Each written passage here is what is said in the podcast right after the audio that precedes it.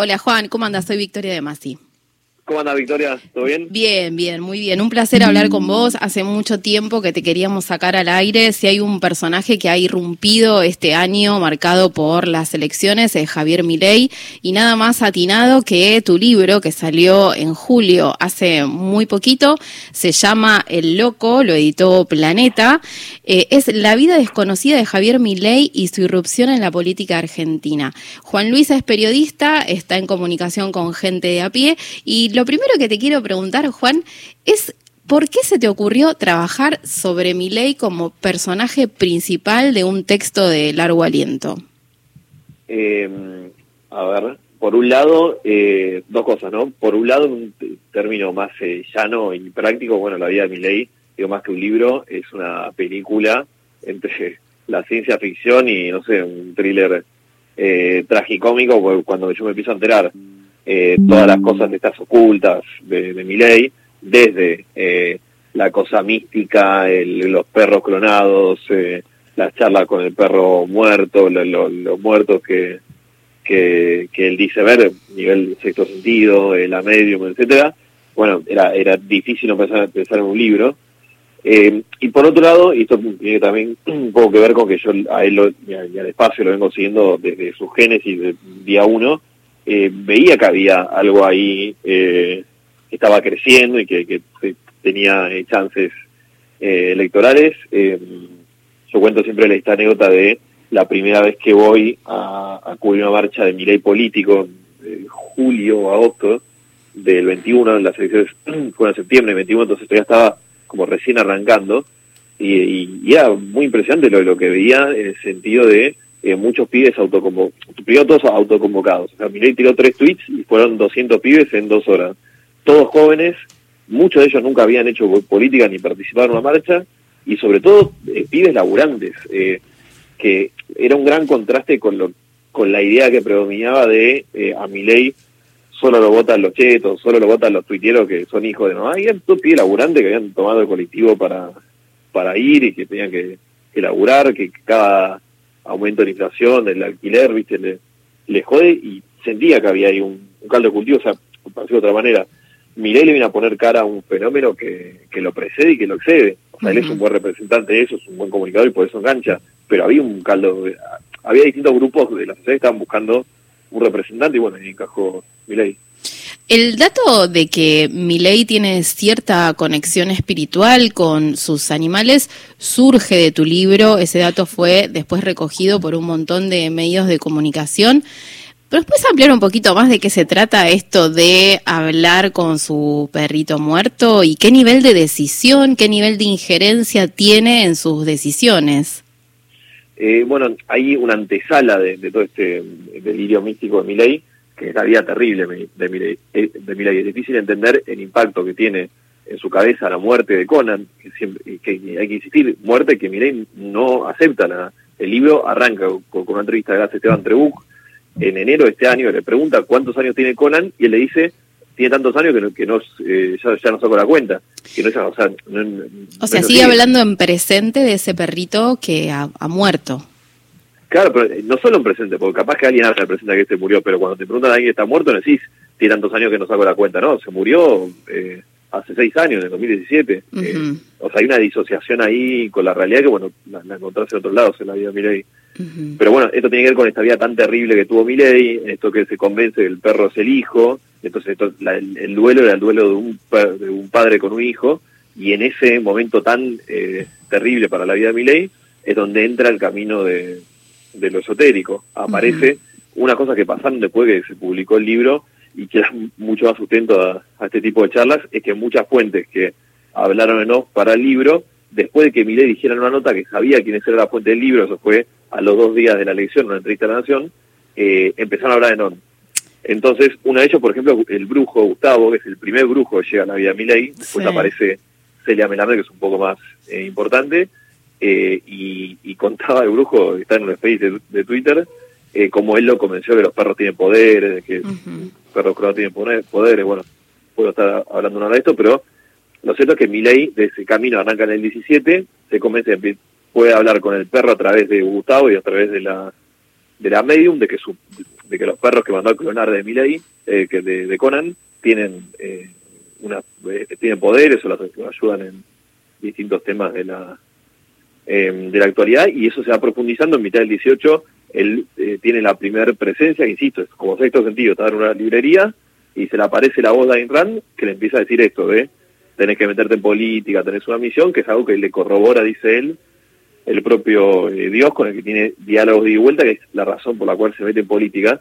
Lo interesante esto de que Milei eh, medio que lo tiene dando vueltas, está ahí nomás de cualquier momento lo dice en alguna entrevista. Ella en el pasado había dicho eh, con Novarés cerrar el mundo de que a él le pasaron cosas que la ciencia no puede explicar, de que tiene las pruebas de que Dios existe, estoy citándolo textual, y ahora ya después del libro, cuando le preguntan algunas notas de, este tipo de cosas, él al país de España le preguntaron, hablas con tu perro muerto, viene una medium y él contesta a la repregunta, porque no quieren contestar, dice, eh, mi vida espiritual es tema mío. O sea, está ahí, Mirta Legrande el otro día le dijo, ¿es verdad que hablas con tu perro muerto? Eh, con una media y él se quedó ahí tilado y se quería lo que quieran. Eh, Juan, ¿qué tanto tiene que ver Karina en esta historia de, de su excesiva fe? Digo que eh, también me gustaría ser como respetuosa en estos términos, porque uno tiene derecho a creer, ¿no? En lo que le parece mejor, pero distinto es cuando tiene podría tener impacto a nivel, en el funcionamiento del Estado. Pero ¿qué tanto su hermana Karina eh, tiene, qué tanta influencia tiene Karina sobre Javier Milei? Eh, primero coincido que hay muchos temas que serían de la vida privada, e incluso los campos de la salud mental. El tema es como decís, digo, acá estamos analizando un candidato, de hecho el candidato más votado en las pasos, que además, eh, acá el gran tema es que él toma decisiones en la vida real, en su, en su día a día, en base a toda esta cosa mística. Él cuando dice mi vida privada, mi vida espiritual es tema mío, bueno, más o menos, porque vos tomás decisiones y podés ser presidente. Lo de Karina también va en esta, en esta línea. Y esto no se, no se exploró demasiado, que es que la relación de Javier y Karina cambia, cambia 180 grados cuando él empieza a tener toda esta aparición en cuando Karina entrena para convertirse en medium y empieza a comunicarla a él con, con, con el con Conan muerto, porque del 2017-18 para atrás, eh, Karina era, no tengo la secretaria de Milei, pero casi, Milei durante años le donaba el 10% de su sueldo, ella le llevaba la agenda, las notas y lo acompañaba escribiendo los libros y no mucho más. Eh, y esta idea de que el jefe, no, pero jamás ni de cerca había aparecido. De hecho, si uno cruza esta, eh, esto con lo que Milei ha dicho en entrevistas, a Canosa llorando le dice, mm. ella es eh, Moisés, casi que no es humana, es uno de los diez seres con mayor desarrollo espiritual del universo, y, en otras notas ha dicho algo parecido, más lo que yo recogí, recogí en privado, donde él dice, ella es el oráculo, yo soy el instrumento nada más, parecería en este camino místico eh, yo le dijo que ella es el jefe. Estamos, estamos hablando con Juan Luis González, periodista, autor de El Loco, la vida desconocida de Javier Milei. Eh, con relación, eh, hilando lo que estuvieron dialogando ustedes sobre esto último de Conan, de la vida espiritual, y que coincido con vos en esto de hay cosas que son de su ámbito privado, pero que yo digo, él, ¿sabes si si piensa que esto, que se, que, se sabe ya, eh, que, que, habla con su perro y el lugar de se ve como de dependencia con su hermana, eh, ¿lo puede beneficiar o afectar en su candidatura? Eh, y no lo sé, o sea, lo, lo votó el 30%. Sí. También me, me ha, me, ha, pasado desde que votantes de mi ley me digan eso es lícitamente mentira, y bueno, ya empezó a aparecer los mismos testimonios que nutrieron al libro, eh, no, no, cuando está la respuesta de él, donde claramente, eh, digo, desliza la idea que, que es cierto.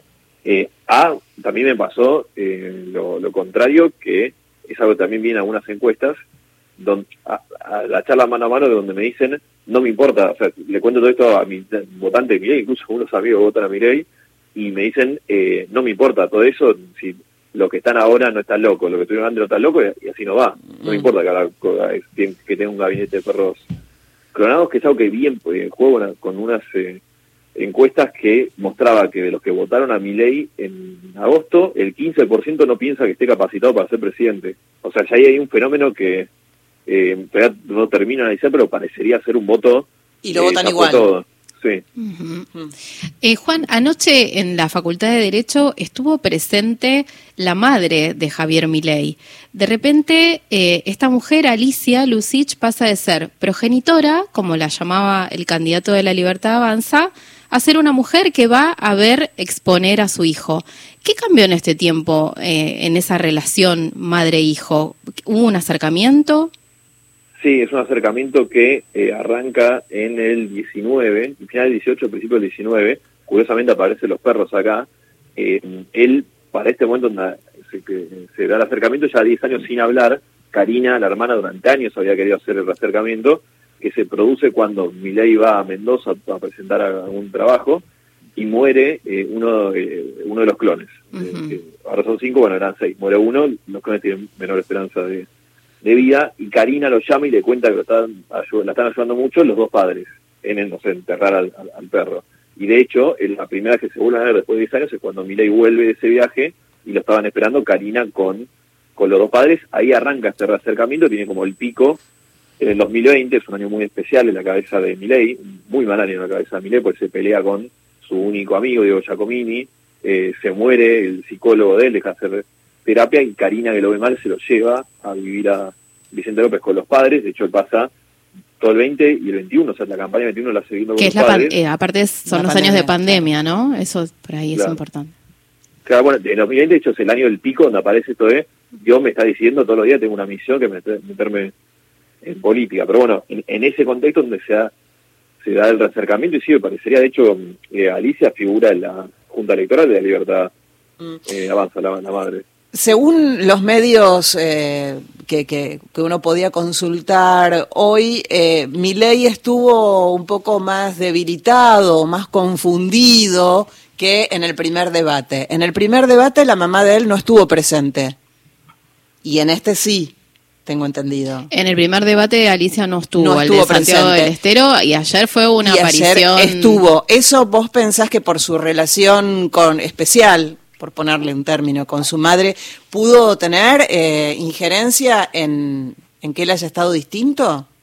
Mira, eh, me acabo de enterar que había estado la, la Ah. madre, es un, es un buen, muy buen dato. Eh, Yo calculo que tanto la madre como el padre están ba- bastante mayores de, de edad, sobre todo el padre tuvo un achaque de salud complejo en los últimos eh, tiempos, así imagina que Santiago Estero no podían eh, volar, eh, pero después no, o sea, mi ley parecería que no, pero el debate se lo tomó muy en serio, de hecho las últimas semanas que estuvo eh, guardado, que incluso salían algunos rumores que, yo no, no- los acredité, él, él era porque estaba muy metido en el debate. Piense que para mi ley hay un punto donde esto de subirse y debatir es casi volver a un lugar seguro para él, porque él está haciendo política, algo que es nuevo en su vida, en cambio el panel de debate casi televisivo es un lugar donde se siente cómodo, donde él se siente ganador, de hecho estoy pero convencido de que apagás los micrófonos y hoy, y hoy hablas con Milei, te va a decir, gané por amplio margen. se Es siente- como una vuelta al arco, ¿no? Bueno, Mi- Milei tiene un Algo pasado así. de arquero, pero es como es él solo atajando pelotas, básicamente,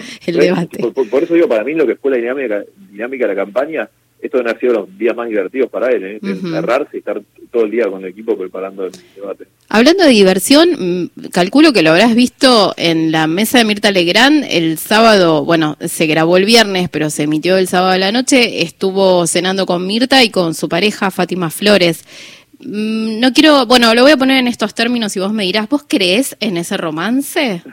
Eh, mira, eh, yo lo, lo conozco, lo conozco, o sea, después de investigarlo tanto, lo, conozco un poco a él, y del lado de él, para mí sí, o sea, él, eh, el, el corazón de- del libro, loco, es contar la historia de, de Milei, el tipo solo que tuvo su primer amigo a los 30, su primer pareja a los 47, estuvo 13 navidades y 13 años nuevos brindando solo con el perro, que le daba champán y pasaba la fiesta de la más absoluta soledad. Entonces, en ese sentido, el Milei que vimos el otro día en lo de Mirta, que era bastante aparatoso. En su Sí, estaba, estaba un poco ella. nervioso, pero bueno. Claro, pero ese, ese es el Milei real, es un Milei Mm. eh, enamorado. O sea, pensar que en un punto es un chico que está teniendo su primer novia. Eh, es la segunda, está, y la primera duró seis meses. Pero eh, eh, está en esa dinámica. Sí. Entonces, del lado de él, eh, sí, igual ahí, eh, mi análisis es el, le- se lo copia a Mirta.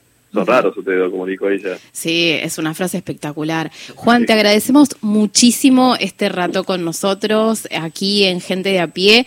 Hablábamos con Juan Luis González, es autor de El Loco, él es periodista, trabaja entre otros medios en la revista Noticias. Te mandamos un beso enorme y seguimos de cerca, bueno, lo que puedas contarnos sobre, ya no es un fenómeno, la tendencia libertaria, a ver qué pasa dentro de 12 días. De una, muchas gracias por la, por la llamada. Un beso enorme. Un abrazo, Juan Luis. Seguimos en Gente de a pie.